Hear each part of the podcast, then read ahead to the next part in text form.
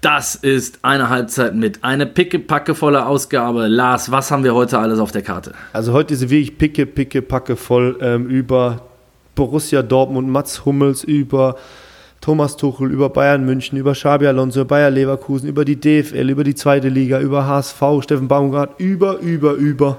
Ähm, ganz viel zu diskutieren. Voller, voller, besser geht nicht. Besser geht nicht.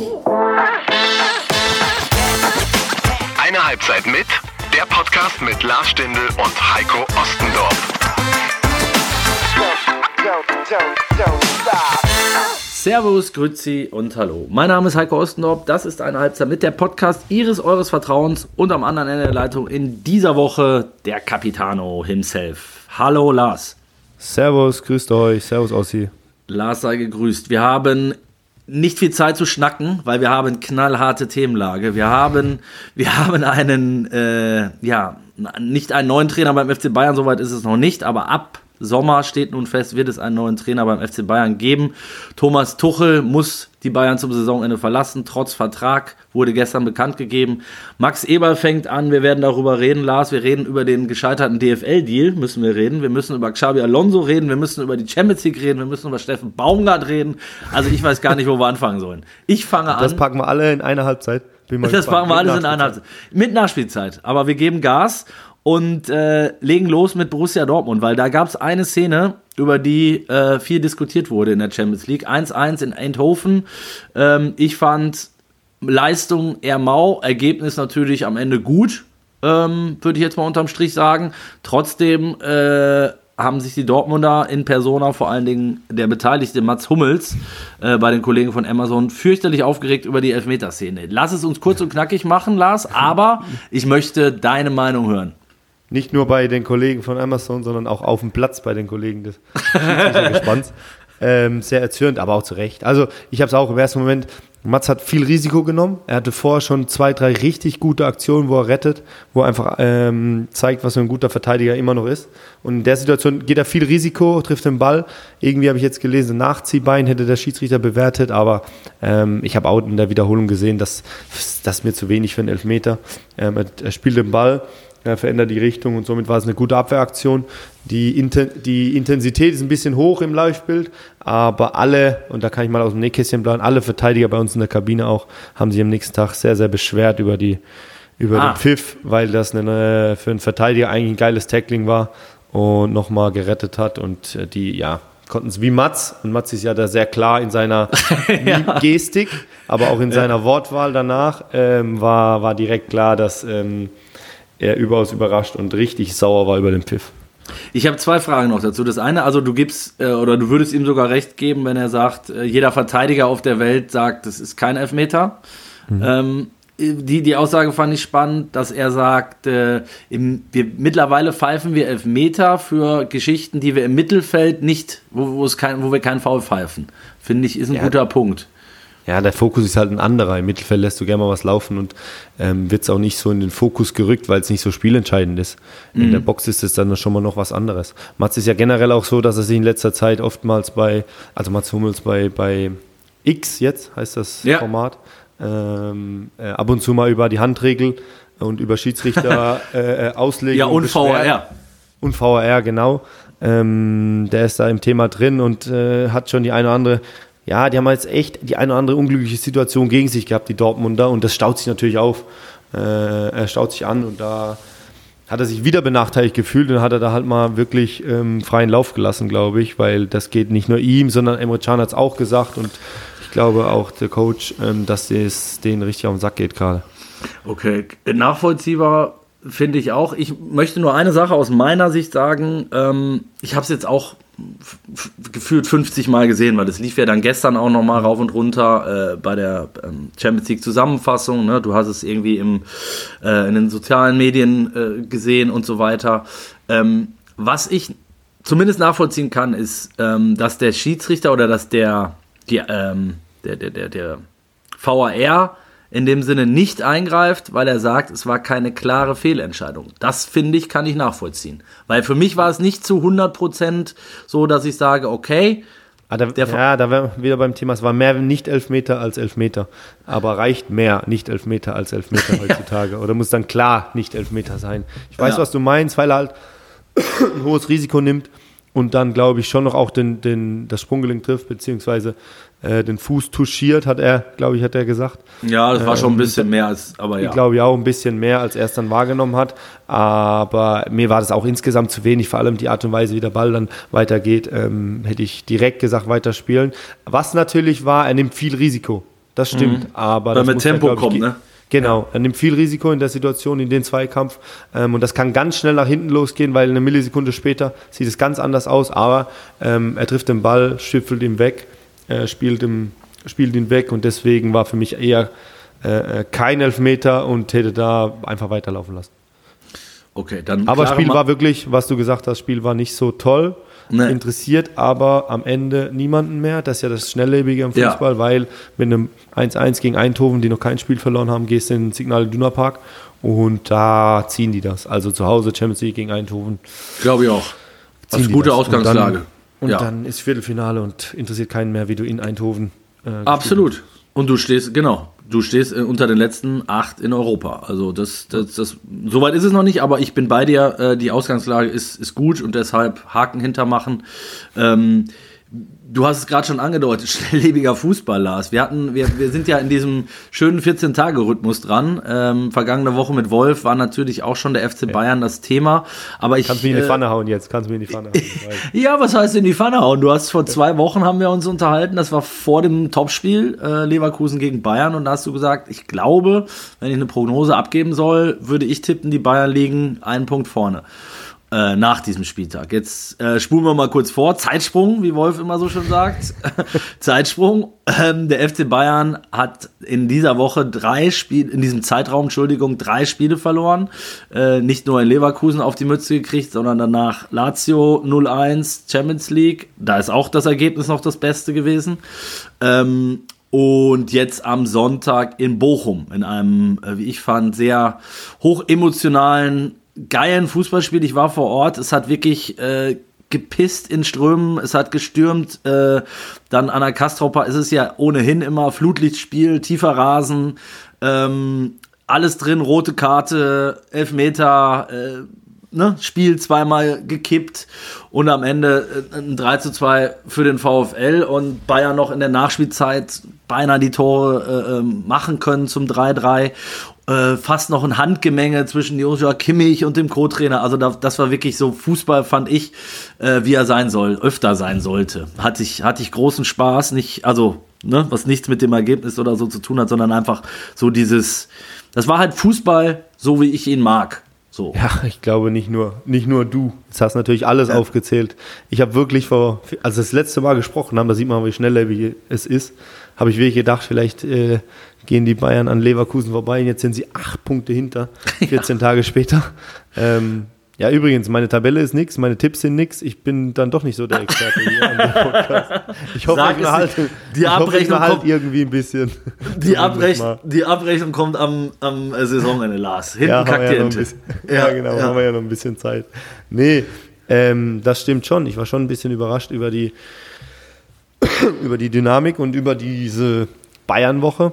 Ähm, und habe am Sonntag, wenn du das jetzt ausgegliedert siehst, das eine Spiel in Bochum, da war Mhm. wirklich für Fußballfans war ja da wirklich alles drin. Die Bayern haben das am Anfang auch relativ im Griff gehabt bis zur ersten Unterbrechung, dann der Regen, ähm, dann, ich sagte in Bochum, Flutlichtspiel. Ich glaube, es hat man schon mal im Podcast hier, dass es unangenehm ist, aber auch halt richtig geile Atmosphäre ist. Und das macht was. Und ich glaube, für den Fußballfan selbst kann man das auch einschätzen, dass du da auch mal verlieren kannst in Bochum äh, unter diesen Bedingungen. Aber wenn du natürlich die anderen beiden Spiele vorher verloren hast, dann, dann ist es als Bayern München einfach, ja, nicht zulässig, noch ein drittes zu verlieren, weil sonst gibt es Konsequenzen. Die haben wir jetzt gestern erfahren. Und aber für den, für den reinen Fußballfan, wie wir es alles Ja. sind, für den Fußballromantiker, war das wirklich, ähm, hatte dieses Spiel ganz, ganz viel, wovon wir uns alle ja sehr, sehr viel wünschen im Fußball. Genau das meinte ich, genau das meinte ich tatsächlich. Und äh, wir sind auch schon mittendrin in der Diskussion. Du hast es jetzt schon an zwei, drei Punkten angerissen. Bayern, man kann in Bochum verlieren, auch in so einem, ich sag mal, Schweinespiel. Äh, ja, vor allem die Art und Weise. Also ich, ich bin da wirklich ein bisschen bei den Bayern, äh, ja. bei der Analyse, wenn die sagen, wir waren am Anfang ähm, relativ klar, weil es ist nicht einfach in Bochum. Und natürlich, ihr hattet, glaube ich, letzte Woche von Reaktionen äh, äh gesprochen. Mhm. Natürlich gibt es andere Reaktionen äh, von Bayern-Mannschaften in der Vergangenheit, oder gab es. Ähm, und verstehen wir ein bisschen was anders drunter. Aber wenn du es jetzt isoliert siehst, war das gar nicht so verkehrt im Bochum der Anfang. Dann durch die Umstände, durch dieses Stadion, durch die Hitzigkeit, äh, ähm, kann das alles mal passieren. Aber natürlich in der Woche, dann mit der Situation danach, ich glaube, vielleicht kannst du da ein bisschen mehr dazu sagen, wie das genauer war, äh, aber macht natürlich insgesamt ein unrundes Bild und zeigt so ein bisschen, dass der FC Bayern ein paar Probleme mehr hat als nur den zweiten Tabellenplatz. Und äh, bevor ich zu der Szene komme, Lars, äh, interessiert mich auch deine Meinung als Spieler, weil das ist jetzt ja die große Diskussion nach der äh, Bekanntgabe des, ähm, ja, äh, der Trennung von Tuchel im Sommer. Ähm, ist es zu einfach, wieder sozusagen den, die Trainerkarte zu ziehen und wieder den Spielern in An- und Abführung das Alibi zu geben? Äh, naja, dann lag es halt am Trainer und jetzt kommt der nächste, äh, der nächste bitte, weil Bayern hat ja jetzt schon in jüngerer Zeit recht viele Trainer verschlissen und zwar jetzt auch Trainer, die woanders durchaus bewiesen haben, dass sie äh, jetzt nicht ganz blind sind. Ja, und das ist der Punkt, dass es jetzt nicht Trainer sind, die ihre Chance mal bei Bayern München bekommen haben. Ja, haben sie, klar aber das sind echt herausragende europäische Top-Trainer. Und das ist der Punkt, dass die es nicht hinbekommen haben. Ich glaube, nach der Entlassung letztes Jahr von Julian Nagelsmann, ähm, die vielleicht hier und da ein bisschen bereut wurde äh, im Verein und beziehungsweise bei, dem, bei der einen oder anderen Person, ähm, die gesagt haben, man hat zu schnell gehandelt, hat man sich das, glaube ich, dieses Jahr ganz genau überlegt. Mhm. Und ich hätte jetzt nicht für möglich gehalten, dass so schnell passiert. Dass was passiert, hätte ich mir schon gedacht aber ich glaube, die haben schon zwei beziehungsweise dreimal drüber nachgedacht, ob sie es wirklich machen, weil sie halt letztes Jahr schon einen Top-Trainer ja. äh, vom Hof gejagt haben und, und, und was Neues machen wollten. Ähm, und wenn es jetzt wieder nicht klappt mit Thomas Tuchel, diesem ja, als Trainer ja herausragend ist, und das hat er ja schon gezeigt, ähm, dann liegen vielleicht die Probleme ein Stück anderweitig. Und natürlich ist die Mannschaft in der Pflicht. Und man muss, ich habe jetzt auch ein paar Gedanken darüber gemacht, deswegen äh, über die Situation. Und kann den Move ein Stück weit nachvollziehen als Bayern München, weil ich immer dachte, boah, wenn du einen Trainer entlässt und wenn du was Neues willst, dann ist das schwierig, doch erst im Sommer zu machen und jetzt schon bekannt zu geben. Also du meinst, das eher diese Lame Duck Gefahr sozusagen. Genau, ob die Frage ist erstmal, ob, ob überhaupt so weit kommt bis Sommer. Das werden jetzt die nächsten Spiele zeigen. Ja, ja. Ähm, aber ich glaube schon, dass mit dem mit dem Move der FC Bayern nicht so falsch liegt, weil du nimmst erstmal die Mannschaft in, in, in die Pflicht. Ja. Es gibt ein paar Spieler, die ist immer so und vielleicht bei Bayern ein paar mehr, ein paar wichtigere, ähm, die keinen Bock mehr auf den Coach haben oder ein Problem mhm. mit dem haben, aber die wissen natürlich jetzt auch, komm, jetzt sind es noch, wie lange ist noch? Zwölf Wochen. Ja. Ähm, äh, die ziehen wir jetzt noch durch, dann kommt eh was Neues. Warum soll ich mir jetzt so groß noch mit dem Coach anlegen? Ich mache das jetzt für mich äh, und versuche den maximalen Erfolg zu haben, weil auf dem Platz selbst wollen die Spieler auf jeden Fall gewinnen. Also jeder will gewinnen, jeder will noch Meister werden, will die Champions League gewinnen. Dafür sind also die Ziele noch zu hoch. Also du ähm, sagst, äh, diese, dieser, dieser, diese Floskel, mehr ist es ja am Ende nicht, äh, die haben gegen den Trainer gespielt, die gibt es wirklich nicht, oder? Die gibt es nicht. Nein, also ja. natürlich gibt es schon ein paar Punkte, die dir äh, gegen Strich gehen bei dem einen oder anderen Trainer, äh, für den einen oder anderen Wo du vielleicht Spieler. einen Schritt weniger machst dann, aber jetzt Ja, nicht, nicht einen Schritt weniger, wo du dich einfach mit dem Ganzen nicht so ganz identifizierst. Ähm, mhm. Und es gibt ja ganz viele, es geht ja nicht immer nur um das Spiel selbst. Klar, das wird ausgestrahlt und das ist das Wichtigste, 100 Prozent am Wochenende, dass du das gewinnen musst oder unter der Woche. Aber es sind schon ein paar Randerscheinungen und Sachen drumherum, da geht es um eine Kabine, eine Stimmung, eine Atmosphäre, eine Hierarchie, Arbeitshaltung, oder? eine Hierarchie. Ähm, und die Dinge sind dir vielleicht dann nicht mehr so wichtig, wenn der Coach, äh, wenn du mit dem Coach halt nicht so dicke bist und wenn du da mhm. außen vor bist. Oder was heißt nicht so dicke, das ist normal, wenn du ein Problem hast. Genau, wenn ihr ein Problem miteinander habt, dann sind dir die Dinge vielleicht nicht mehr so wichtig. Aber mit der, mit der Tatsache, dass er jetzt im Sommer eh nicht mehr da ist, ist, glaube ich, einfach für so Spieler, wie, wie die Bayern in ihren Reihen haben, die Möglichkeit, Meister und Champions, vor allem Champions League noch zu reisen, zu hoch, um das einfach so vorbeisausen zu lassen und ja. zu sagen, ja, guck mal mal, sondern die sind ehrgeizig genug, die werden alles dafür tun, um das Ding zu gewinnen, notfalls und auch mit ihm. Und ja, und du hast ja nicht, Sommer ist dann vorbei. Genau, und du hast ja nicht, du hast ja auch nicht 4-0 auf die Mütze gekriegt, ne, in Rom. Also äh, ich, ich habe vorhin gesagt, das Ergebnis ist noch das Beste. Ein 1-0 gegen Lazio ist Bayern ja durchaus in der Lage auch zu drehen. Und dann bist du wie BVB möglicherweise auch bis zum Viertelfinale. Und äh, wer weiß, ne? Vielleicht, Ja, vielleicht. die, die schlagen die auf jeden Fall im Rückspiel. Also jetzt mal ohne, das wird nicht einfach, auf jeden Fall, aber 1-0 gegen Lazio Rom zu Hause und äh, Denk 1-0 an deine Tipps, Lars. Denk Ja, an deine stimmt. Tipps. ähm, und natürlich kann es auch ungemütlich werden, ähm, aber wenn alles halbwegs normal läuft und sie sich jetzt wieder straffen, dann ist ein 1-0 gegen Lazio nicht einfach, auf jeden Fall, aber im Bereich des ähm, absolut Machbaren und wie wir im FC Bayern können, können die die schlagen und dann im Viertelfinale stehen äh, in, der, in der Champions League. Und mit ein bisschen Glück, ich habe mir jetzt gestern mal ein paar Mannschaften angeguckt, ähm, kannst du auch ganz weit gehen. Und dann bin ich mal gespannt, wie das im Sommer aussieht, äh, wenn da ganz verrückte Dinge passieren. Ja, du, vor. mein, ja nee, du meinst, der geht mit den, mit den, großen, den, den Pott mit den großen Ohren nochmal in die Hand nehmen darf zum Abschied. Ja, ja, es wäre es, es wär ein im Jahr vor dem Fußball. Finale der Horn. Ja, Äh, nochmal. Ja, aber das Alles- ist jetzt weit gesponnen. Aber Ja, für, die Situation, gesponnen, glaube ich auch nicht. für die Situation ist ja jetzt gar nicht so falsch äh, äh, zu sagen, beziehungsweise zumindest reagieren, weil es schon eine ungewöhnliche Situation für den FC Bayern. Und das meine ich jetzt nicht nur sportlich, weil, sondern eher das Bild, das sie nach außen geben. Und auch wenn es nur immer hier und da Gerüchte sind. Ähm, es Ja, lass uns doch, lass uns doch über die Szene gerne reden, Lars, weil die du angesprochen hast, weil das, die, die ist ja so ein bisschen sinnbildlich dafür. Und ich habe es halt in dem Fall wirklich äh, aus, ich würde mal sagen, ohne zu übertreiben, 50 Meter Entfernung gesehen. Ähm, es ging darum, dass, dass Kimmich als letzter Nimm uns mal mit. Pack uns mal mit auf die Reise.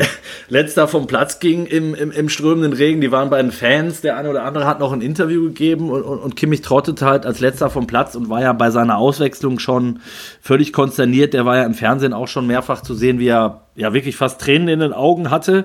Also einfach vor Wut, glaube ich, ne? Ähm, Ja, der war jetzt nicht, weil die, der wird ja heutzutage, das ist wirklich ganz schlimm. Ich finde es wirklich so schlimm heutzutage bei Social Media, wie der denn durch den Kakao gezogen Ja, wird. ja. Äh, wir hatten, glaube ich, mal das Beispiel, also ganz groß gesehen, Harry Maguire, äh, äh, das ist ja das e- absolute Extrembeispiel, wie der immer da vorgeführt wird. Aber wie jetzt, was für Memes da gibt, ist ja hier und da ganz witzig, aber auf der anderen Seite, der Josa Kimmich ist halt ein unglaublich ehrgeiziger Typ der, der einfach nur sauer war, der sauer aufs Spiel war, vielleicht auf sich, auf den Trainer, auf alle und war, war einfach fassungslos, dass sie drei Spiele und schon wieder, oder dass sie schon wieder verlieren. Und wird dann so, also ja, keine Ahnung, was dazu sagen soll. Ich finde es nicht gut. Verstehe ich, ja, ich verstehe weiß, ich total. Aber dann, aber genau, und, und genau das kam, glaube ich, alles in dieser Szene dann äh, zum Ausdruck, weil er klatschte dann noch mit zwei Co-Trainern oder Physios dann ab. Und beim dritten, das war halt Short Löw, hat er dann irgendwie ähm, die Hand nicht mehr gereicht und hat stattdessen eben Spruch gedrückt und dann, also es muss was gewesen sein, was auf jeden Fall den Co-Trainer ziemlich auf die Palme gebracht hat, weil der ist direkt danach auf ihn los, musste zurückgehalten werden und dann geht's ja in Bochum, bist du ja auch schon ein paar Mal runtergegangen, diese Treppe, die dann in die Katakomben führt. Ähm, da war Kimmich quasi schon aus, aus meinem Blickfeld verschwunden. Löw brüllt ihm aber noch was hinterher. Übrigens nicht Yogi Löw, sondern Scholt Löw. Ne? Yogi brüllte nicht hinterher, mit Sicherheit nicht. Der hat damit jetzt nichts zu tun gehabt. Ähm, und dann kam Kimmich nochmal zurück ähm, und wollte wirklich dem, also die wollten sich an die Wäsche. Äh, das, das war so und dann ist Manuel Neuer noch Deine gekommen. Interpretation oder wirklich an die. Ja, ich kann es ja nur so sagen, wie ich es gesehen habe. Und die sind, Okay. also nochmal, wenn du dir vorstellst, du, du, du gehst eine Treppe runter und dann kommt jemand von oben und brüllt dir was hinterher und du, du kommst wieder raufgestürmt und musst dann zurückhalten. Was willst du dann sonst außer eine Handgemenge? Ne? Warum solltest du sonst noch mal zurückgehen? Und da waren dann wirklich Neuer und äh, die, die anderen Physios ähm, sind dann halt dazwischen und dann sind sie auch in der, in, im Kabinengang verschwunden. Also mehr konnte ich dann nicht sehen, aber es war eine Szene und ich will da jetzt ja gar nicht auch, ob jetzt Handgemenge oder nicht oder ob der dem jetzt eine schallern wollte oder vielleicht auch nur noch mal anbrüllen. Es ist ja jetzt auch gar nicht kriegsentscheidend, sondern es steht ja dafür, was du vorhin gesagt hast. Man merkt, und das Gefühl hat man ja nicht erst seit gestern, sondern schon seit Wochen und Monaten beim FC Bayern, dass es nicht so richtig funzt, dass die Stimmung nicht gut ist, dass der ein oder andere nicht mit dem kann und ähm, vielleicht auch zwischen Trainerteam und Spielern es, es äh, Probleme gibt. Tuchel hat ein paar Spieler auch, also große Spieler, Führungsspieler äh, enteiert, wie man, wie man so schön sagt. Ähm, also wenn ich jetzt Delikt gesehen habe in Bochum, muss ich auch sagen, weiß ich warum. Ähm, Aber das ist dann wieder natürlich eine Momentaufnahme. Ne? Und wenn du einen Spieler wie Delikt holst für, was war es, 80 Millionen? Ja, 60, 80. Ja, irgendwas in der Kante. Ähm, dann dann äh, ist, hat das ja auch einen Grund, warum der Spieler so viel gekostet hat. Und dann glaubst du ja auch erstmal an ihn. Ähm, der ist ja nur ein Beispiel. Kimmich ist natürlich auch immer so, mal spielt er, mal spielt er wieder nicht. Und das führt halt zu, zu dem, wie es jetzt gekommen ist, vielleicht zum Bruch auch zwischen, zwischen der Mannschaft und Tuchel. Und jetzt kommt aber jemand, der das Ganze ja nun in den eigenen Händen hat, würde ich sagen, weil äh, und jemand, den du sehr gut kennst, den ich gut kenne ähm, und wo mich dann auch deine Meinung mal interessieren würde. A, wie er jetzt handelt und B, was du auch ähm, ja, von ihm erwartest dann am Ende, weil Max Eberl wird nächste Woche seinen Dienst beim FC Bayern beginnen als Sportvorstand und hat jetzt natürlich, also das hat er sich mit Sicherheit anders vorgestellt, das können wir glaube ich beide sagen, ohne jetzt gestern noch mit ihm gesprochen zu haben, dass er nicht davon ausging, am 1. März anzufangen und einen neuen Trainer suchen zu müssen und eine Mannschaft äh, im Prinzip komplett rund zu erneuern.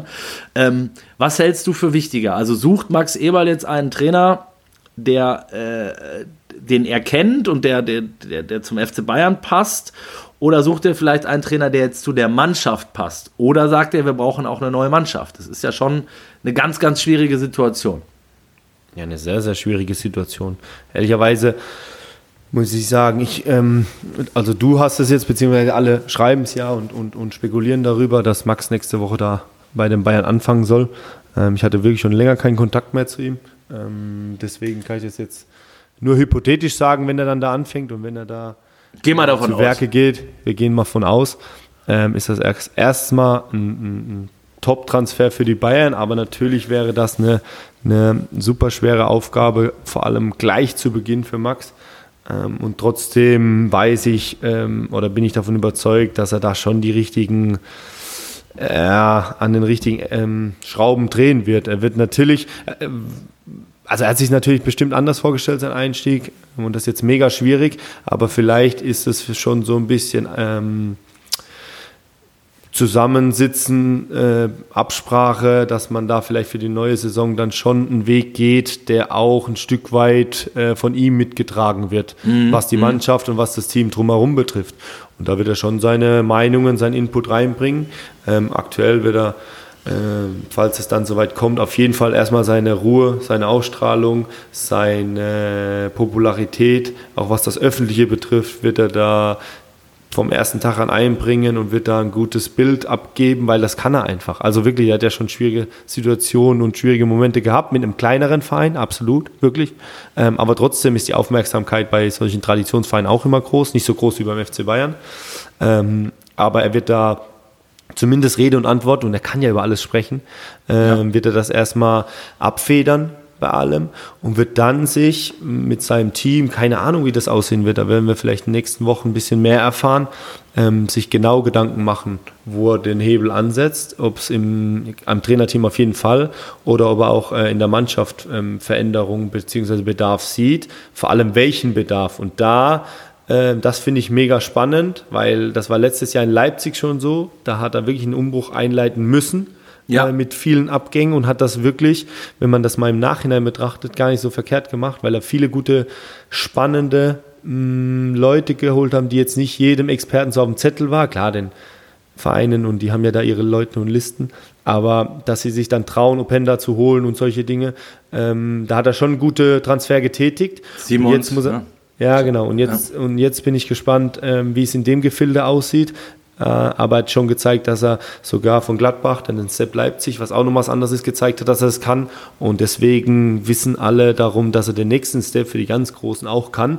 Und wenn er dann das machen sollte, sage ich dir, der Max hat da ein paar Rahmenbedingungen, was äh, Spielertransfers betrifft.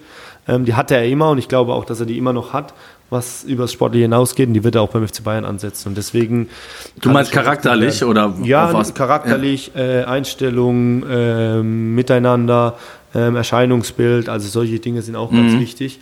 Ähm, und trotzdem äh, steht die Qualität und der Mehrwert auf dem Platz immer an erster Stelle auch bei ihm. Und das, die Verbindung, das hat er mit seinem Team eigentlich immer top, top hinbekommen.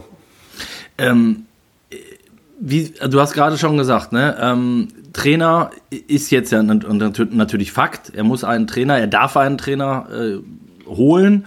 Ähm, wird wahrscheinlich auch nicht nur mit den mit Christoph Freund und, und Dresden und Heiner äh, logischerweise äh, da zusammenhocken, sondern auch mit Uli Hoeneß, da bin ich mir ziemlich sicher dass die beiden auch mal sich austauschen, wer da in Frage käme. Und es ist ja schon zu lesen und zu hören und es ist jetzt auch keine Riesenüberraschung, dass Xabi Alonso äh, einer wäre, der, den man sich beim FC Bayern gut vorstellen könnte. Jetzt habe ich ähm, zwei Sachen dazu. Ähm, das eine ist, dass Kalle Rummenigge ähm, eigentlich immer der größte Xabi Alonso-Fan war, schon als er aktiver war und auch den engsten Draht hatte beim FC Bayern und den auch immer gehalten hat. Und er hat eigentlich schon immer, wenn man mit Rummenigge mal abseits des Protokolls sprechen konnte, immer gesagt, irgendwann wird der mal beim FC Bayern landen. Dass es jetzt so schnell geht, gehen könnte, muss man ja fairerweise sagen, aber dass es so schnell geht, dass er, äh, dass Alonso so eine Entwicklung hinlegt, war ja jetzt auch nicht unbedingt abzusehen. Er wird möglicherweise jetzt deutscher Meister, vielleicht sogar Double- oder Trippelsieger in diesem Sommer und kann sich eigentlich aussuchen, wo er hingeht. Ähm, Liverpool ist im Gespräch. Ähm, perspektivisch sicherlich Real Madrid. Die sind ebenso sicher, dass er da irgendwann mal landen wird. Und natürlich die Bayern. Rummenigge Draht habe ich angesprochen, aber du weißt ja auch, Lars, und ich weiß es auch, ähm, dass Max Eberl der Erste war in der Bundesliga, der Xabi Alonso nach Deutschland holen wollte, nämlich zur Borussia. Munkelt man. Nein, es war ja damals wirklich, nee, ich weiß, was du meinst, ähm, war ja damals schon äh, in den Medien äh, äh geschrieben worden, sogar dass es fix wäre, habe ich damals ja. gelesen, ja. Ähm, vor Adi Hütter. Xabi hm, Alonso geht nach Gladbach. Und äh, deswegen hm, ist natürlich klar, dass sie sich auch mit dem damals beschäftigt haben, vielleicht sogar getroffen haben und da schon mal einen Kontakt hatten. Und er vielleicht wirklich der allererste war, der diese Fantasie hatte, dass Xabi Alonso mhm. Cheftrainer bei einem Bundesligisten wird. Ähm, und da schon mal ähm, Berührungspunkte hatte, was vielleicht nicht, äh, was auf jeden Fall von Vorteil ist. Und, also du äh, glaubst, das, das kann helfen, oder? Weil sowas bleibt ja bei einem... Ja, bei ja natürlich, natürlich. Ich kenne jetzt Xabi Alonso nicht als Typen, sondern nur vom, vom, vom, als Trainer da sein und von den Interviews. Ähm, trotzdem ist, glaube ich, schon dann ein sehr menschlicher, sympathischer ähm, ähm, Typ ist, dem vielleicht sowas schon was bedeutet. Aber der hat natürlich auch größere Vereine, ich habe es letzte Woche angesprochen, er wird irgendwann mal Trainer bei Real Madrid sein, er wird irgendwann mal Trainer bei Liverpool sein und er wird irgendwann mal Trainer bei Bayern München sein. Das ist schon, also viel vor, der schon, Gute. Ja, das ist schon viel. Ähm, aber auch das ist vorstellbar und äh, ich glaube aber auch sogar, dass es vorstellbar ist, dass er sagt, ich mache noch ein Jahr Leverkusen, weil es mir einfach gut tut, äh, weil die anderen Vereine vielleicht gerade ein paar Probleme haben, die ich mir vorstellen kann und vielleicht die Voraussetzungen gerade nicht haben. Ähm, von dem her ist vieles offen, aber, und das habe ich vorhin leicht, leider vergessen, ähm, das habe ich mir gestern noch gedacht, bei dem Move, den äh, Thomas Tuchel jetzt im Sommer freizustellen, ist vielleicht auch das letzte Ass im Ärmel, um die Leverkusener nervös zu machen, um zu sagen, wir wollen euren Cheftrainer im Sommer. Ähm, äh, um da vielleicht nochmal äh, ein, zwei Punkte zu klauen. Und vielleicht kommt da jemand ins Schwitzen überlegen, aus der Mannschaft, aus der Truppe. Ähm, aber die ja. Gerüchte sind ja grundsätzlich da. Aber vielleicht das auch nochmal so ein klein, ein, zwei Prozent der Bayern, ähm, um zu zeigen, wir haben eine offene Stelle und euer Coach ist mega interessant. Ja, es ist natürlich denkbar. Also wäre, wäre ein klassischer Bayern-Move auf jeden Fall. Ähm, kommt dann aber vom Tegernsee wahrscheinlich. ja, wollte ich sagen. solche, Move, solche Move kommen dann vom Tegernsee. Ja, richtig. Übrigens, bei deinem jetzigen Club äh, hat man das ja auch oft genug erleben dürfen. Ne? Wenn ich dran denke, wer da alles von Karlsruhe nach München gegangen ist im Laufe der Jahre. Die äh, ganz Großen. Ja, da war auch, gab es das auch nicht, nicht selten. Ähm, dann lass uns, um das Thema Bayern auch noch zuzumachen, nicht, dass es heißt, wir wären hier ein FC Bayern Podcast, nachdem wir letzte Woche schon recht viel gesprochen haben, aber es ist ja naheliegend. Ne? Also es ist der größte Club, es gibt jetzt da gerade nicht wenige Themen. Ähm, ich finde auch die Personalie Max Eber, wie gesagt, hochspannend. Ähm, äh, würde mich noch eine Sache interessieren Lars, als Prognose. Du lagst jetzt ja mit deinen Tipps nicht so gut. Da können wir auch noch mal gerne noch mal drauf rumreiten. Okay, danke. aber, aber vielleicht liegst du ja besser, was die Prognose angeht. Was glaubst du, was macht Xabi Alonso im Sommer und was glaubst du, wer wird Trainer beim FC Bayern? Boah, das ist aber Soll ich eine Riesenprognose. Ja, du kannst gerne anfangen. Das ist natürlich ein Riesending jetzt, ja. Ja, also ich bin mir bei Alonso relativ sicher, Leverkusen oder Bayern. Ich glaube nicht, dass er jetzt schon ähm, Liverpool oder Real macht. Ich, äh, Wolf hat das letzte Woche, fand ich, ganz gut begründet, warum er nicht nach Liverpool geht, weil er sich die Real Baustelle nicht zu. Also weißt du, der Real wird ja im nächsten, äh, übernächsten Sommer dann frei, ähm, um sich das vielleicht offen zu halten. Ich glaube vom Typ her, und das ist jetzt, vielleicht ist es eine 50-50-Geschichte, aber vom Typ her würde ich eher sagen, Alonso bleibt in Leverkusen. Es sei denn, er holt wirklich das Triple. Weil dann, weil dann, äh, glaube ich, kannst du ja sagen, mehr geht, mehr geht eh nicht. Und dann, dann glaube ich, dass er zu Bayern geht.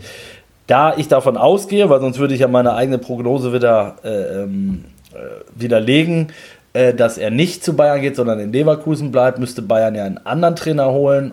Und ich sage nur, wen ich holen würde und wen ich den spannendsten fände, wäre Sidan. Ja, natürlich. Aber glaubst du, Sidan würde das, hat, hat das im... Was zu hören ist, dass er sich ja? das vorstellen kann, ja.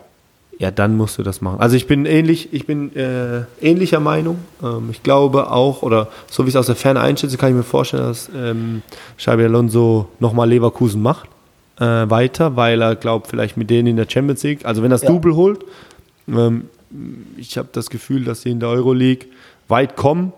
Und Halbfinale Liverpool-Leverkusen wäre natürlich auch ein Kracher dann. ja, oder Finale. Äh, oder ein Finale sogar, das wäre noch krasser.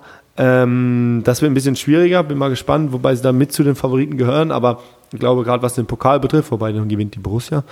Ähm, Jetzt bleiben schon nicht mehr so viele über. Dann wird ja. er schon nur noch Meister.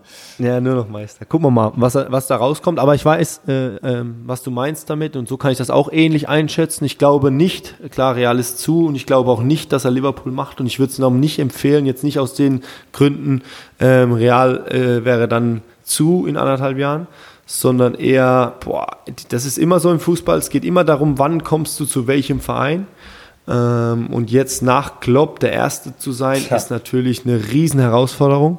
Ja. Ähm, eigentlich ist es wirklich brutal schwer, jetzt einen perfekten, einen guten Trainer für Liverpool zu finden. Da wird sich einer finden, aber die Dortmunder, da ging es ein bisschen zu lang, das hinterher äh, äh, trauern.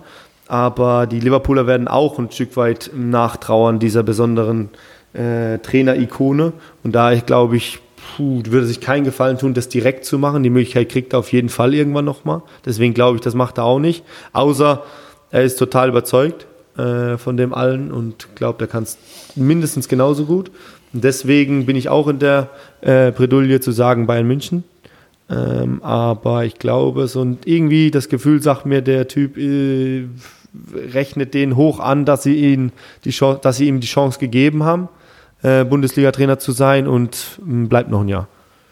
Und spielt mit ihnen Champions League nächstes Jahr. Und dann hast du, also ich finde das Klopp-Argument sehr gut, weil es das hm. ist, ist einfach so. Ne? Du trittst in den wahrscheinlich größtmöglichen äh, in, in, die Fußstapfen, genau. Und du kannst ja gucken, wo war das so, ne? Äh, wo, wo Trainer nach so einer ewigen Ära gegangen sind. Ich nehme jetzt Nummer drei, die mir aus der kalten Hose einfallen. Ferguson, Streich, mhm. ähm, äh, ne, Finke, Entschuldigung, Volker Finke mhm. meine ich, äh, bei, bei Freiburg, Otto Rehage ähm, und Wenger bei, bei Arsenal. Und bei keinem dieser Vereine hat es gleich mit dem ersten funktioniert. Also nicht ja. mal mit dem zweiten oder dritten. Ja, da gibt es noch viele andere, kleinere Beispiele. Ähm, aber ich weiß, das waren jetzt die größten, ne? So. Das waren die größten, genau, genau. Und das, das ist wirklich schwer. Und äh, da bin ich bei dir. Ob, ich glaube, Alonso ist clever genug, vielleicht zu sagen, lass ich da erstmal noch ein, zwei andere abarbeiten. Mhm. Dann, äh, ne?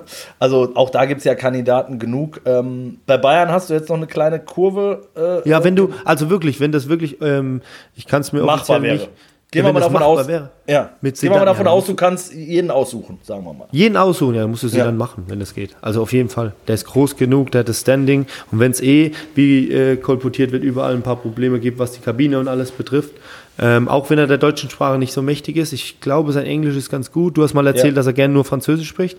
Aber ja, aber mit, zumindest Eng mit mir. aber wenn sein Englisch ganz gut ist, und das glaube ich, ähm, dann, äh, dann, dann musst, du den, musst du das machen, wenn du nur irgendwie die Möglichkeit hast, so eine äh, Person zu bekommen. Das ist auch international wieder für, sorgt für Glamour und Glanz, äh, was nicht ja. ganz unwichtig ist jetzt, wenn man die letzten Jahre sieht. Und ähm, ja, dann musst du diese äh, Person, da musst du die holen.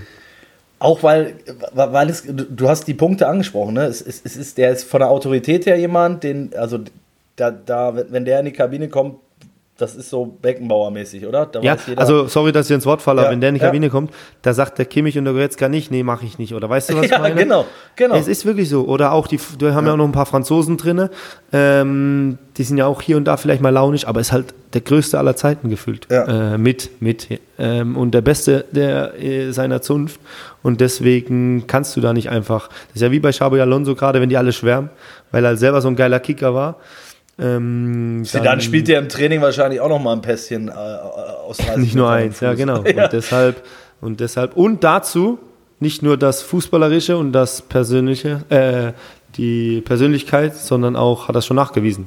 18 Mal die Champions League gewonnen mit Real Madrid in Folge. Ja, genau. Ich habe aufgehört zu zählen, würde ich sagen. Also wirklich. Äh, nee, von daher würde ich auch blind unterschreiben. Ähm, und wenn es tatsächlich stimmen sollte, für mich, also Kandidat Nummer eins. Und deutsche Sprache, ich weiß nicht, wie du es siehst, ist das in der Bayern-Kabine oder in einer internationalen Kabine, wie es ja mittlerweile ist, ist das wirklich noch entscheidend, ob du Deutsch oder Englisch sprichst? Oder sind, springen da nicht ohnehin sieben Übersetzer rum? Weil, oder? Ja, aber heutzutage sind ja ganz viele des Englischen mächtig. Äh, von dem ist es schon sehr international. Ist natürlich von Vorteil, ähm, gerade für Trainer, die mit Emotionen arbeiten und so im Detail nochmal Dinge an den Spieler rantragen wollen, wenn du die gleiche Sprache sprichst, Muttersprache. Jetzt grätsch Aber ich rein, Lars. Jetzt grätsch ich rein, weil das ist, finde ich, zum Beispiel ein sehr, sehr guter Punkt, der bei Klopp ja auch, das wird immer im Nachgang unterschätzt. Natürlich konnte der Englisch, als der da hinging, aber du weißt auch, das war eher, ohne despektierlich zu sein, aber das war eher bessere Schulenglisch. Und du weißt auch, wie sehr Klopp über die Sprache kommt. Und der hat es ja auch hingekriegt, und zwar in, in Perfektion. Also, was ich sagen will, ist, es, es geht dann schon mit Englisch, oder? Also, Ja, natürlich, abs absolut, auf jeden Fall. Also ähm, gerade heutzutage, ich glaube in anderen Ländern ist das noch mehr, ähm, aber ähm, bei uns ist das auch immer mehr der Fall, dass ähm, ganz viel auch auf Englisch. Ähm, ich hatte jetzt letztes Jahr zum Beispiel Daniel Farke, ähm, der in England lange gelebt hat, da war ganz viel auf Englisch, das war gar kein Problem. Manche Anweisungen und Trainingsinhalte und Erklärungen waren dann auch auf Englisch. Vielleicht ist es so ein bisschen verfallen in der Situation, aber es war auch für uns Deutsche gar kein Problem, weil die Grund äh, Voraussetzung heutzutage bei fast allen da ist, was das Englische betrifft, weil es einfach ja nicht nur eine Weltsprache ist, sondern auch ein Stück weit eine Fußballsprache. ja. ja sehr guter Punkt. Wir sind gespannt. Äh, Ich bin auch gespannt. Das ist echt mega spannend. Ich bin gespannt, wie die Bayern das machen. Überhaupt der, der Trainermarkt im Sommer wird natürlich mega spannend. Es, es, es, ne? Liverpool sucht, Barcelona nicht zu vergessen, sucht, Klammer auf, sicherlich eine Option für Tuchel. Manchester United, glaube ich, ist eher ein Verein, ähm, mit dem er, mit dem Tuchel liebäugelt, weil das war, war, war schon zwei, dreimal so. Und wenn du Menu mal erlebt, ja, Weißt du, ähm, nur mal kurz äh, eine kurze Nachfrage. Ist das von den Bayern entschieden worden oder hat er gesagt, ich habe übrigens, äh, ich habe einfach keinen Bock mehr mit denen? Nee, das ist tatsächlich Bayern, Bayern gewesen. Okay. Also ich glaube, das ist aber nur meine persönliche Meinung, ich glaube, dass Tuchel jetzt auch nicht, der ist ja jetzt auch nicht mit dem Kopf vor die Wand gelaufen. Also der, der, der weiß ja, was, was Phase ist und ist wahrscheinlich jetzt am Ende auch nicht unfroh, wenn das Kapitel äh, im Sommer dann zu Ende geht. Hoffentlich noch mit, also aus seiner Sicht mit, mit irgendeinem Titel oder einem halbwegs ge- gescheiten Abgang und jetzt nicht nochmal drei Spiele verlieren und dann jetzt schon im äh, Mitte März weg. Ähm, Ja, ja klar, aber ich meine nur, weil er halt so ein hohes Ansehen hat international, da mit Chelsea die Champions League gewonnen, mit Ja. Paris im Finale gewesen eigentlich und kommt nach Deutschland und muss ihn nach einem Jahr so viel über sich ergehen lassen, was auch ein Stück weit selbstverschuldet ist, aber wenn du verstehst, was ich meine. Total. Ich auch. Okay. 100 Pro. Kriege ich, nur auf den- krieg ich nur auf den Latz hier. Ähm, Was soll das denn noch? Genau. Ja, Ja. und den, den Eindruck hat er ja auch zuletzt ein paar Mal vermittelt, weil der ist schon jemand, der, der sich seiner Worte sehr wohl bewusst ist. Es ist dann, haben wir mit Wolf ja auch schon mal diskutiert, vielleicht auch überinterpretiert worden, manches, was er gesagt hat, aber glaub mal, wenn er, wenn er sagt, in der Premier League war das, war mein Ansehen größer oder Spanien ist für mich auch immer interessant, dann macht er das schon zumindest mit einem Hintergedanken. So. Ähm, von daher glaube ich, Thomas Tuchel, um den müssen wir uns auch keine Sorgen machen. Der wird, äh, wird sicherlich auch wieder einen großen Verein finden. Mein Tipp an dieser Stelle Manchester United. Ähm, vielleicht sagt er aber auch nach der Bayern-Nummer auch nachvollziehbar, leck mich erstmal alle am Arsch, oder? Also, ja. ja, wie Klopp, wie Klopp es ja auch macht. Also finde ich ja auch richtig. Wenn du äh, weißt, was da heute. Vorstellbar. Ja, Nicht, genau, nicht, nicht undenkbar. Äh, lass uns vom einen Trainer zum nächsten hoppen. Ähm, denn der Hamburger SV hat einen äh, Trainer aufgetan, der äh, von Anfang an eigentlich so, auch bei uns, wenn wir gesprochen haben, äh, innerhalb dieses Podcasts eigentlich die naheliegendste Lösung war für den HSV. A, weil äh, als Kind schon in HSV-Bettwäsche geschlafen. Ähm. B, ähm, vom Typ her jemand, der, glaube ich, ganz gut nach Hamburg passt und hat es schon nachgewiesen mit einer mit einer ja, wahrscheinlich schlechteren Mannschaft, nämlich dem SC Paderborn, äh, den Aufstieg zu schaffen.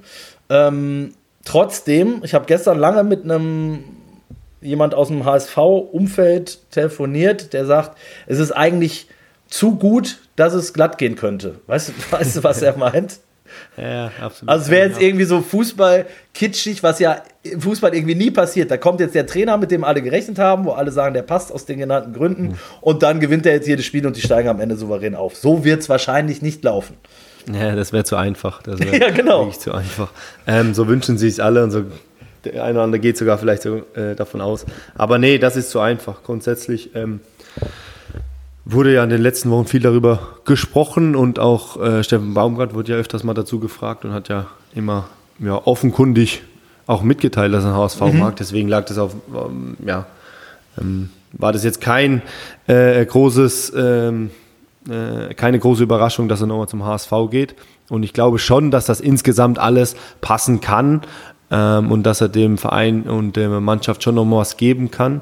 Ähm, aber trotzdem ist es nicht so einfach, wie sich das alle vorstellen. Und ich sage dir eins, das wird er sofort am Sonntag, ich glaube, ich spiele am Sonntag, ähm, gegen Elversberg merken, ähm, weil das eine richtig unangenehme, gute Mannschaft, da spreche ich aus Erfahrung. Ähm, da wird er direkt merken, wie schwierig das ist. Ich glaube, er selbst kann das schon gut einschätzen, aber die Leute drumherum, das ist jetzt nicht der Heilsbringer, der Hand auflegt ja. und alles wird gut, sondern ja. das ist ein langer, harter Weg. Äh, die Verantwortlichen wissen das. Trotzdem musst du versuchen, das Umfeld einzufangen, aber da ist er ja auch nicht nur als Trainer, sondern auch als Medienprofi absoluter Typ und die Leute freuen sich auf ihn. Er, er macht, er stellt was dar, er macht was aus, Spieltrainer äh, beim HSV, dass er immer so sehr gelobt hat und gesagt hat, dass er da Fan von ist. Also da passt schon viel.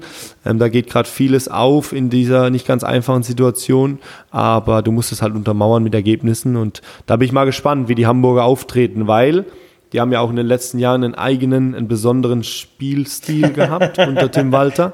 Muss man ja. echt sagen. Also es ist total spannend. Jeder Fußball-Nerd, der Bock hat, kann sich mal ein paar alte Videos angucken oder mal ein bisschen den HSV analysieren unter Tim Walter, der schon sehr eine sehr besondere äh, Spielaufmacher hat. Mm, und jetzt die Jungs da wieder einzufangen, umzustellen, äh, ein bisschen auf deine Ideen einzugehen, das braucht vielleicht auch ein bisschen Zeit, aber die hast du nicht. Die hast du einfach jetzt in der Phase äh, der zweiten Liga nicht, weil du musst Woche für Woche gucken, dass du deine Punkte holst, um oben dran zu bleiben. In der übrigens, in der, Achtung, jetzt muss ich richtig sagen, in der meistbesuchsten deutschen Liga letztes Wochenende. ja, wichtiger Punkt, gut, dass du das ja. noch erwähnst. Wirklich, ist so ein bisschen untergegangen. Liga. ja, es ist, ist wirklich so ein bisschen untergegangen, fand ich auch schade, aber in dieser Also Woche, bei uns in der zweiten Liga nicht, wir, wir alle riesig. Ähm, weil das, das nochmal allen erklären, ne? Ja, genau. Erklären. Also, ich erkläre es mal allen. Ja. Bei den Heimspielen der zweiten und ersten Bundesliga gab es in der Gesamtzuschauerzahl eine höhere Zuschauerzahl bei der zweiten Liga als bei der ersten Liga. Am vergangenen Wochenende, richtig. Am und das erste Wochenende. Mal in der Geschichte. Das erste Mal in der Geschichte. Also das also ist schon jetzt haben wir wirklich den Beweis, die beste, beste, beste ja, Liga aller Die allerbeste, die, die superste, die beste, wirklich. Also, ja, und vor allem die populärste. Also das, äh, ja, ist ja auch noch. Aber Punkt, ich muss ne? jetzt, jetzt mal ohne Spaß, also wir reden ja, das ist jetzt auch also klar mit Zahlen untermauert. Ah, und ich habe es, glaube ich, letztes Jahr schon gesagt, dass ich mich drauf freue, aber ich kann es nur bestätigen. Es macht als zweite Liga äh, im Stadion ist richtig geil. Ich war jetzt, ich darf, muss ja leider gerade wieder ein bisschen mehr zugucken als mitspielen. Ja, und ich hab, ja.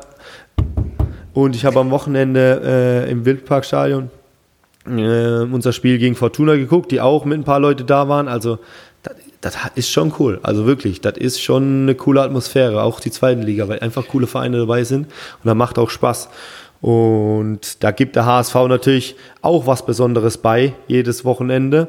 Ähm, deswegen bin ich gespannt, wie es jetzt mit der Erwartungshaltung, um jetzt äh, Bogen zu spannen zum, zum HSV wieder, wie sie mit der Erwartungshaltung jetzt am Wochenende umgehen. Total, total. Glaubst du, das klappt? Also glaubst du, das geht?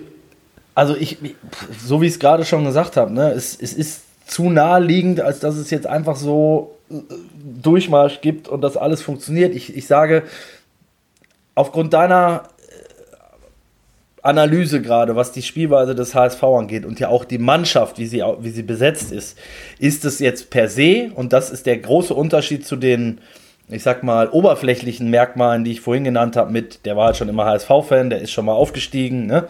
Der, was du sagtest, mit, äh, der, der kann das schon ab, wenn den Druck hier, der stellt sich da vor die Medien und der wird das alles auf sich ziehen. 100 Prozent, passt alles 100 Prozent. Aber passt die Mannschaft auch zu, zu, zu seiner Spielidee ähm, und ist, kann er es jetzt schaffen, diese, diese spezielle Walter-Idee so anzupassen, dass sie dann am Ende zum Erfolg wird? Das sind die, die größeren Fragezeichen, die man, glaube ich, haben muss, weil ich habe mal nachgeschaut, äh, äh, Steffen Baumgart, Tordifferenz mit Paderborn, als sie aufgestiegen sind, ne? 72 zu 50. Also, dass mhm. du mit 50 Gegentoren aufsteigst, gab es, glaube ich, auch vorher noch nie. Ähm, und spricht ja auch ein bisschen dafür, wie er so Fußball denkt oder, ne? Und ja, ich weiß, was du meinst. Und ich sag dir, die Qualität ist vorhanden und er wird es auch hinkriegen, weil ich glaube einfach, dass er ein guter Trainer ist. Die Frage ist jetzt, dass jetzt zwölf Spiele Zeit. Ähm, Pauli ist, glaube ich, weg mit sieben Punkten. Ja, ja. Ähm, aber dann geht es halt mit Kiel, Hannover, keine Ahnung, wer da noch dazu kommt. Die haben jetzt zwei, die haben jetzt beide Aufsteiger zu Hause, glaube ich. Und dann das Topspiel bei Fortuna.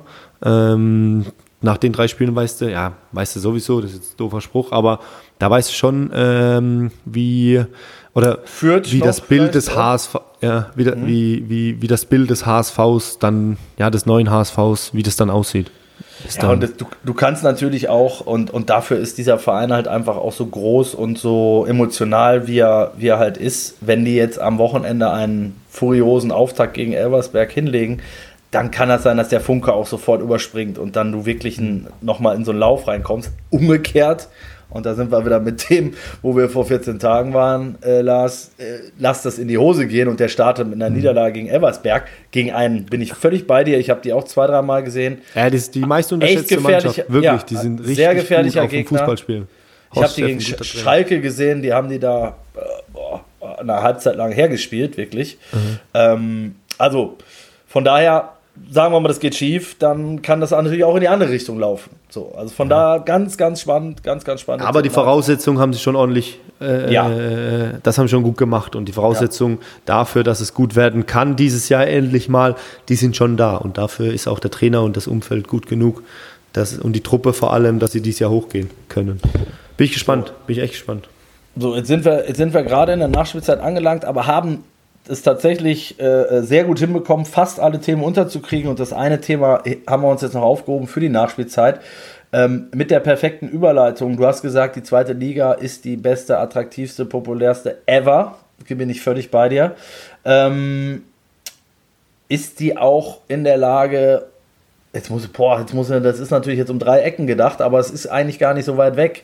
Ähm, ist sie auch in der Lage, eigenständig zu bestehen und sich zu vermarkten und eigenständig zu funktionieren? Weil, äh, das muss ich eben als Erklärung vorwegschicken. Wir haben heute Donnerstag, gestern am Mittwoch ist der Investorendeal tatsächlich geplatzt. Die DFL hat nochmal sich getroffen, die DFL-Spitze, und hat entschieden, ähm, keine weiteren Gespräche mit einem möglichen Investor zu führen auch aufgrund der äh, Fanproteste, die es ja, ja hier auch hinreichend thematisiert worden sind. Ähm, am Ende feiern sich die Fans jetzt natürlich, äh, die aktive Fanszene, dafür, dass sie es geschafft haben. Und es ist irgendwo, finde ich, ja auch ein gutes Zeichen, ähm, dass man sozusagen bereit ist, äh, auf die Meinung äh, zu hören. Am Ende finde ich das Ergebnis halt schlecht für den deutschen Fußball und, und das ist jetzt mein, mein zweiter Punkt, ähm, ist ja die Frage, was ist die Konsequenz daraus? Und ich sehe die große Gefahr, ich weiß nicht, wie du es siehst, Lars, du bist ja auch, ähm, ich sag mal, mit vielen Fans äh, dicke und, und, und warst auch schon oft im Austausch mit Ultras und so weiter. Ähm, die Gefahr, die ich jetzt sehe, ist, was ist bei der nächsten Geschichte, die den Fans nicht passt? Ich sage, jetzt, jetzt sagen wir mal Thema, das nächste große Thema ist TV-Vertrag. Jetzt, jetzt kriegt, ich, ich spinne jetzt rum, ne? jetzt kriegt Sky alle Rechte. Werden fliegen dann wieder Tennisbälle Oder jetzt kriegt Ja, jetzt ich weiß, ich weiß genau, wo du hin, wo du hin willst. Ja. Also grundsätzlich in allererster Linie ist mal für uns Spieler einfach gut, dass diese nervige Unterbrechung aufhören. das, das glaube ich, ja. Weil das hat wirklich genervt, auch beim Zuschauen schon. Ich kann das absolut verstehen, dass das der möglichst größte Effekt hat, was, der, was den Protest betrifft. Und Protest ohne Konsequenzen ist ja kein Protest dann auch. Ja. Ähm, und deswegen ist das halt eine Form, die die Leute da gewählt haben, die alle auf die Nerven geht und dass es so schnell erfolgreich wird. Ähm, hätte ich jetzt auch nicht gedacht, war ich auch überrascht. Ja. Ich glaube, grundsätzlich äh, muss man aber auch der DFL vorwerfen, dass die Handhabe und die Herangehensweise zu dieser Abstimmung einfach katastrophal war. Man hätte das ganz anders oder anders kommunizieren müssen. Ich verstehe auch nicht, warum man sich nicht einfach an einen Tisch sitzt mit ähm, den Verantwortlichen auf beiden, äh, auf bei, aus beiden Lagern und einfach mal, oder vielleicht ist es stattgefunden, weil weiß ich das einfach nicht, aber dass man sich einfach austauscht, was sind unsere Ideen, was sind eure Ideen, weil am Ende des Tages geht es ja nur zusammen. Ähm, ich kann verstehen, dass der Fußball ohne Fans keinen Spaß macht. Das hatten wir in der Corona-Zeit gemerkt, das haben wir überall gemerkt. Ja. Ähm, aber wir brauchen natürlich, und da habe ich am Wochenende lange mit jemand äh, von der DFL gesprochen, der zufällig beim Spiel war ähm, in Karlsruhe. Und der hat gesagt, dass natürlich am Ende des Tages auch die finanziellen Mittel irgendwo herkommen müssen, damit wir dieses, äh, diese Bundesliga, aber auch die zweite Liga irgendwie in den Griff bekommen, dass wir da konkurrenzfähig und dass wir das alles so halten können und dass wir uns da weiterentwickeln können. Und wenn du da mal mich, dich mit so einem unterhältst ähm, und der dir mal ein paar Dinge aufzeigt, dann ist das nicht gar nicht so uninteressant. Und jetzt kann jeder Fan sagen, ja, wir haben aber hier ein paar Traditionen und ein paar Richtlinien, an die müssen wir uns halten. Da bin ich dabei. Ich komme ja aus der gleichen äh, Ecke und bin riesen Fußballfan und war früher auch äh, äh, äh, ähm, in der Gegengerade gestanden und habe meinen Verein angefeuert und bin einfach froh, dass der Fußball so ist, wie er ist und man darf ihn nicht verändern. Aber ich glaube, dass viele gar nicht so unoffen sind für Neuerungen und für ähm, einfach ein bisschen mit der Zeit gehen, wenn das alles vernünftig kommuniziert und festgehalten wird. Und ich Das glaube, ist das ist der springende Punkt. Punkt. Ja, du musst ja. halt ein paar Sachen, Richtlinien klar machen. Äh, Und ich zwar von Anfang an, Lars. Ne? Also, Genau, was- von Anfang an klar in die Was du gesagt reingehen. hast, als, als, es dann, als es dann hieß, ja, wir, wir, wir setzen uns, wir sind natürlich bereit, uns mit den Fans an einen Tisch zu setzen, da war das Kind ja schon im Brunnen gefallen. Da wurde ja, Ja, schon dreimal ab. Ja. Du musst halt ganz klar sagen, so, wir setzen uns jetzt mal hin, was sind eure Ideen? Wir haben, oder du stellst ein Dings, du stellst ein Projekt vor oder eine Idee vor und dann wird darüber diskutiert und dann stellt der Gegenperson eine, eine, eine, Idee vor und am Ende versuchst du auf eine Meinung. Wenn das dann immer noch nicht klappt, dann hat jeder, wenn das, wenn das, keine Ahnung, wenn man zu weit weg ist und dann gibt's immer noch Protest und dann ähm, zieht sich das Ganze und dann hat man vielleicht andere unterschiedliche Ansichten und findet keine Lösung. Aber von vornherein ähm, so eine Abstimmung zu machen und danach mit dem Ergebnis an die Leute heranzutreten und zu sagen, wie können wir das jetzt verbessern. Also das ist ja auch dann ein bisschen äh, verarscht und ähm, Ja. für die ist ja auch im Schlips getreten. Und jetzt haben wir den Salat, ähm, fliegen hier Flugzeuge, ähm, kleine Autos, Tennisbälle, alles drumherum. Autos Und, und, und jetzt mal, wir lachen ja, aber der Erfolg zeigt, ähm, dass das vielleicht auch ein Stück weit gefährlich ist, was kommende Themen betrifft, ähm, wie du eben gesagt hast, dass man immer wieder zu solchen Maßnahmen greifen kann, um der DFL oder der Liga klarzumachen, so nicht, und Ja. knicken dann ein.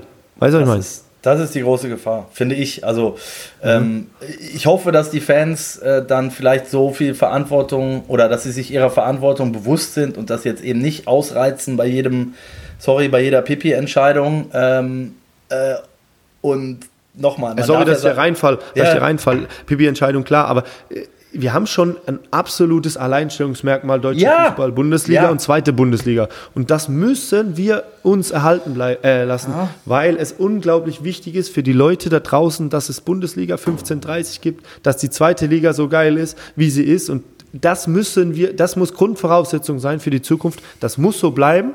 Aber darüber hinaus muss man auch den Leuten dann klar machen, es gibt Möglichkeiten, noch ein paar mm, Gelder zu generieren, dass halt irgendwann, ob wir das wollen oder nicht, dass der Haaland halt mal in Deutschland wieder bleibt und nicht nach City geht. Das ist jetzt ganz groß gesponnen, Ja, das wird ja, nicht passieren, aber dass halt so Leute auch ja wieder in die. Bundesliga kommen und dass wir halt geilen Fußball auch wieder sehen. Es geht um den sogenannten Kompromiss da auch, ne? Wie, wie in einer Beziehung oder wie in einer ähm, ne? Freundschaft oder so, ist, ist ja nichts anderes. Da muss man, da muss dann, müssen beide Seiten irgendwo auch ein bisschen bereit sein, einen Kompromiss einzugehen. Und ich habe das irgendwo im, äh, im Doppelpass war äh, Philipp Köster zugeschaltet von elf Freunden. ähm, der dann sagte, ähm, naja, es hat ja schon, also es gibt ja schon äh, den Salami-Spieltag und äh, wie, wie, wie sehr die äh, ähm, sozusagen der Spieltag schon zersplittet ist und so. Und dann hat, hat Effe, wie ich fand, völlig zu Recht gesagt, also Moment, über was reden wir denn? Wir haben, wir haben Freitagabendspiel, ähm, wir haben Samstag 15.30 Uhr, wir haben Samstag noch eine zweite Anschlusszeit und wir haben Sonntagsspiele, die gar nicht mehr anders gehen, weil äh, donnerstags noch Vereine international im Einsatz sind. Also guck mal, guck doch mal in andere Länder. Salami-Spieltag ist ja ein Witz. Also in Spanien, die haben, glaube ich, zwölf Anschlusszeiten alleine am Samstag und die spielen um 11 Uhr morgens und um 23 Uhr abends. Ne? Das ist ein Salami-Spieltag. Das ist ein Salami-Spieltag, genau.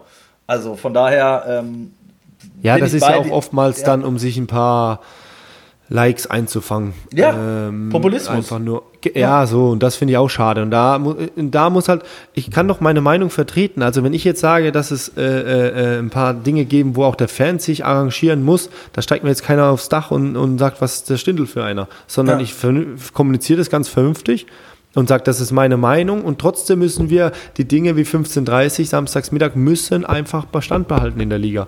Und alles andere, wenn wir international vertreten sind, donnerstags müssen die Leute sonntags spielen. Also es geht gar nicht anders, allein genau. von der körperlichen Voraussetzung ähm, dass du zwei Tage Pause brauchst. Und das akzeptieren ja auch die Menschen. Und ich sag dir, man muss auch mal die, Fa man muss auf die Fans zugehen, weil das ist nicht irgendwelche Leute, die einfach nur samstags mittags rumkrölen, sondern das sind vernünftige Leute, mit denen kann man Absolut. auch hier und da sich unterhalten. Und ja, und die sind halt im Thema, so, ne? Die genau, sind die Thema. sind voll im Thema drin. Das hat ja. man jetzt gerade gemerkt die Woche bei Hard Aber Fair. Die sind richtig im Thema drin und wissen Bescheid und können sich da super äh, äh, äh, artikulieren und auch dazu äh, Auskunft geben. Gutes Beispiel übrigens, weil da hatte ich den Eindruck, dass die deutlich besser im Thema sind als manch anderer, der in der Runde saß. Jetzt hör doch auf, das, will ich, das bringt mich in Bedulie. Das, das ist ein gutes Schlusswort, Lars, weil A sehe ich, wir haben äh, schon eine XXL-Ausgabe produziert, was jetzt aufgrund der Themenlage nicht wirklich überraschend ist. Und B weiß ich, dass du, ähm, dass du gleich Training hast und nicht zu spät kommen willst, weil ich will nicht dafür verantwortlich sein, ähm, dass, dass du eine Geldstrafe zahlen musst, Lars. Dann wird die nee, noch nee, hier nee, um, nee. umgelegt und so und äh, nee, nee, nee. Das, das, aber ich das bin in der Reha. Da können wir alle lauteren Fans beruhigen. Ich bin noch in der Reha. okay, aber du musst trotzdem pünktlich sein. ja, absolut. Ja. Okay. Ich danke dir für deine, für deine Meinung, Lars, äh, für deine Zeit auch. Wünsche dir weiterhin alles Gute, vor allen Dingen. Ähm, ich glaube, da spreche ich auch im Namen vieler Fans da draußen. Wir wollen dich langsam mal wieder auf den Platz sehen ähm, und nicht nur in diesem Podcast hören. Das tun wir wieder in zwei Wochen. In der nächsten Woche ist es der geschätzte Kollege Fuß, der sich mit mir rumschlagen muss. Und bis dahin bleibt uns gewogen, passt auf euch auf und äh, lasst am Wochenende vielleicht die ferngesteuerten Autos zu Hause. Jo, perfekt. Ich tue alles dafür, dass ich bald wieder am Platz stehe. Schöne Grüße an alle. Ciao, ciao.